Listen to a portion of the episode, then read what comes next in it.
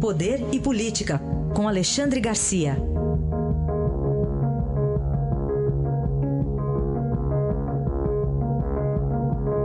Alexandre, bom dia. Bom dia, Raíssa. Bom dia, Carolina. Bom dia. Alexandre, hoje estamos aguardando né, a provável saída do ministro da Educação, Ricardo Vélez Rodrigues. Caiu a linha aí do, do Alexandre. A gente vai aguardar um novo contato. Bom, mas hoje, então, palavras do próprio presidente Jair Bolsonaro de que pode sair uma definição. Não se sabe se é demissão ou não, se é rearranjo, mas ele falou que deve tomar uma decisão nesta segunda-feira. Foi anunciado isso na última sexta-feira pelo próprio presidente num café da manhã com jornalistas e está retomado o contato com o Alexandre. Hoje, então, uma definição sobre o ministro Vélez Rodrigues? É, é sai hoje. Eu posso, eu posso garantir que sai hoje. Amanhã, se não sair hoje, vocês me cobram. Né?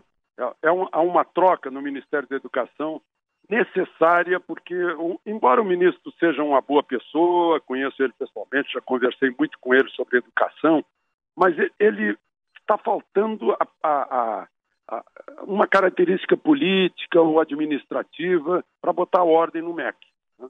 Ele, ele tem uma série de assessores, né? além daqueles que ficaram dos últimos anos que não foram tirados porque eh, porque senão não funcionaria direito o MEC. E funciona como uma espécie de quinta coluna lá dentro. A passo que os outros que entraram sem muita experiência são intelectuais, intelectual é, é meio, é meio vaidoso. Né? Então está uma certa fogueira de vaidade. E a gente vê toda hora troca de gente no MEC, isso não pega bem para o ensino brasileiro, né? que, que necessita uh, que necessita um, um, ministério mais rigoroso. Eu, eu sexta-feira, fiz uma palestra para 750 uh, professores e dirigentes de, de, escolas privadas, e eles me dizem assim: olha, até o Mendoncinha, o Mendoncinha, que foi o último, o último ministro, né, tem, tem mais, uh, tinha mais jogo de cintura para administrar o para administrar o, o, o MEC. Então, vai ser feita essa, essa troca.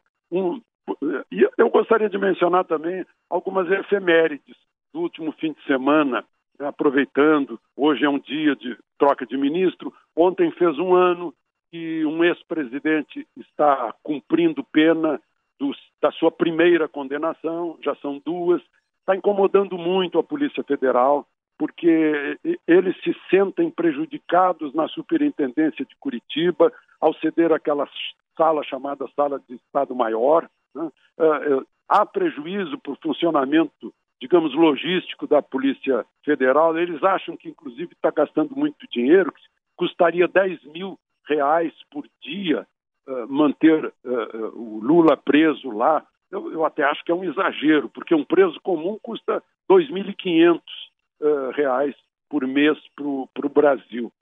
Então fica esse registro, eles estão querendo que Lula seja transferido para uma sala especial também, uma cela especial, em algum presídio, aquelas celas destinadas à prisão de juízes, de delegados, de policiais, de gente com curso superior, de pessoas idosas. Né? E outra efeméride é, foi no sábado, em que se passaram, né, fez sete meses em que se tentou matar o candidato que estava liderando as pesquisas lá em Juiz de Fora, com aquela facada, que ainda não foi totalmente uh, resolvida, não, não se sabe uh, quem foi que pagou os advogados, quem foi que registrou a presença de, de Adélio Bispo. Então, assim como não se desvendou exatamente o que está atrás do, do Adélio Bispo, não se desvendou exatamente quais as causas da morte da vereadora Marielle no Rio de Janeiro. Né? Embora tenha se usado na vereadora muito mais policiais e investigadores que no caso eh, da facada em Bolsonaro. São mistérios brasileiros cuja solução a gente ainda está à espera. Alexandre, só para falar um pouquinho mais sobre o MEC, é, levando em conta essas características que você citou, né, de, um, de alguém que fique à frente da pasta, Seria alguém, então, eh, possivelmente a procura, né, por alguém com um perfil muito mais é, político, mas também gabaritado para conseguir é, tocar o MEC com, com eficácia? É verdade. Há um senador de Brasília, senador Isalci, que, que teria essa, essa condição, né? Uh, e, e aí eu fico uh, de, de, de, com a visão crítica. Ele foi eleito para representar o Distrito Federal e agora vira empregado do presidente. É uma coisa muito esquisita no, no nosso sistema político. Mas ele já foi secretário de Estado, etc., tem, tem, tem condições administrativas. Tem outro nome, o Mozart, que é de Pernambuco, e que é uma figura muito conhecida no meio de ensino, né? e, e, há outros uh, que, que, a sociedade está oferecendo. A política estadual, eu, eu, estou em Porto Alegre nesse momento, né?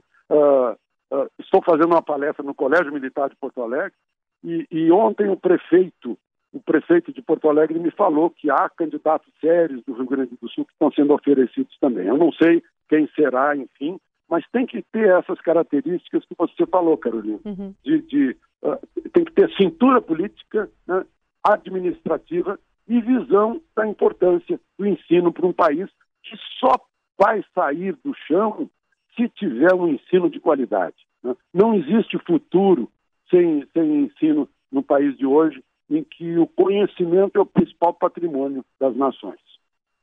Bom, Alexandre, e, e em relação ao, ao vice-presidente da República, o general Milton Mourão, há pouco nós colocamos aqui as principais declarações dele lá nos Estados, nos Estados Unidos. Uma, dele, uma delas é de que o, a estratégia do presidente de falar diretamente com as bancadas, só temáticas, não deu certo. Pois é, está havendo assim uma, um, ainda um desacerto na relação executivo e, e, e legislativo. Né? Eu, outro dia, conversando com a vice-liderança do governo, eles sentem isso. Então, então, houve renovação, e essa renovação trouxe, como o próprio nome indica, pessoas novas na política que ainda não conhecem a maneira de, de tratar desses assuntos, não sabem como tratar, e alguns uh, se destacam uh, de modo egoísta, outros uh, não se afinam com as ideias, outros interpretam errado. Ontem o prefeito de Porto Alegre me dizia que numa reunião em São Paulo, né, o, o, ministro Paulo Guedes uh, se queixava do PSDB e do DEM e do MDB para a gente que queria apoiar a reforma da Previdência. Não precisava fazer a queixa, por exemplo. Né? Ele podia esquecer a queixa, não se manifestar, né? e essa história de falar demais é que está atrapalhando o governo. Só para concluir, Alexandre, vamos falar sobre o desequilíbrio da base parlamentar no governo? Pois é, é essa é a, é a questão. Né? É, é, aí a base parlamentar fica meio desarvorada. Né? Eu acho que, em primeiro lugar, antes de sentar para falar sobre reforma da Previdência, eles têm que sentar entre eles para combinar qual é o, qual é o objetivo. Né? porque parece que tem vários objetivos, cada um tem seu objetivo individual e não pode ser assim. Né? É, é, o aprendizado necessário para os novos da política, os neófitos. Análise de Alexandre Garcia, que volta amanhã ao Jornal Dourado. Obrigado. Até amanhã, Alexandre. Até amanhã.